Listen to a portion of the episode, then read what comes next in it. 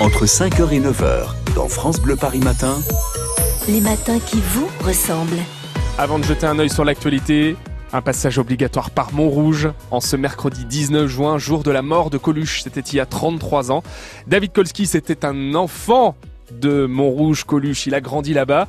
Il y a une grosse soirée qui est prévue à partir de 18h30 ce soir. En attendant, vous êtes aux côtés des habitants commerçants jusqu'à 9h. Oui, avec les, les jeunes de Montrouge. Hein. Il y a Julie là, qui vient juste de rentrer euh, du côté de l'institution euh, Jeanne d'Arc, euh, groupe scolaire de la maternelle jusqu'au lycée. Et justement, on en parle euh, du lycée parce qu'il y a les premiers ES qui passent l'épreuve de sciences ce matin. Les terminales, ce sera l'anglais cet après-midi. Je suis avec Jérémy qui est éduca- éducateur de la vie scolaire. Euh, Jérémy, il y en a beaucoup qui arrivent comme ça un petit peu au dernier moment pour les épreuves du bac ou en général ça s'organise bien depuis quelques jours? Non, ça se passe plutôt bien là. Je pense que c'est vraiment à la marge. Euh, elle est juste à l'heure, ça devrait, ça devrait passer, mais on n'a pas eu de retard pour l'instant. Tout le monde a pu faire ses, passer ses examens dans des bonnes euh, conditions. Oui, ça commence à, à 8 heures euh, pétante, hein, comme on dit. C'est ça. Nous, on ouvre les portes dès euh, 7h30 euh, et à 8h, il faut être en salle, il faut être prêt à, à composer. Tout retard doit être signalé au, chef de- d'examen. Euh, mais pour l'instant, je vous dis, c'est pas, c'est pas arrivé.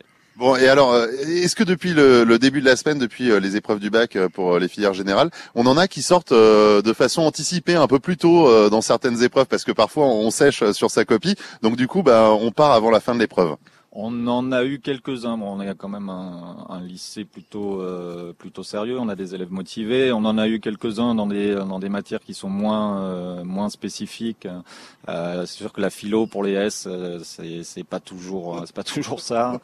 On a des élèves qui ont fait quelques impasses, euh, j'ai cru comprendre, sur des sujets en histoire. Donc bon, bah, ils ont pu euh, remplir une carte ou euh, composer un peu à moitié, mais pas forcément assez de connaissances pour aller jusqu'au bout de l'épreuve. Mais bon, ça reste, des cas particuliers. La plupart du temps, ils vont, jusqu'au bout. C'est ce qu'on appelle les histoires du bac. Et ben merci, bon courage.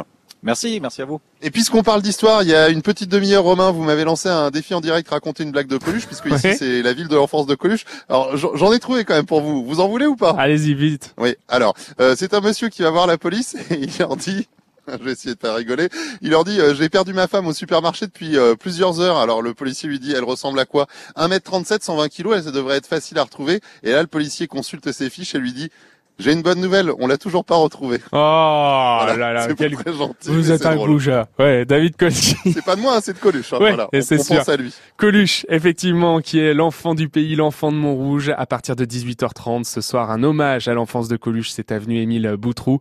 Et puis 19h30, un stand-up avec de jeunes humoristes. Ce sera place Émile Crespe en ce 19 juin. Coluche nous avait quitté ce jour-là.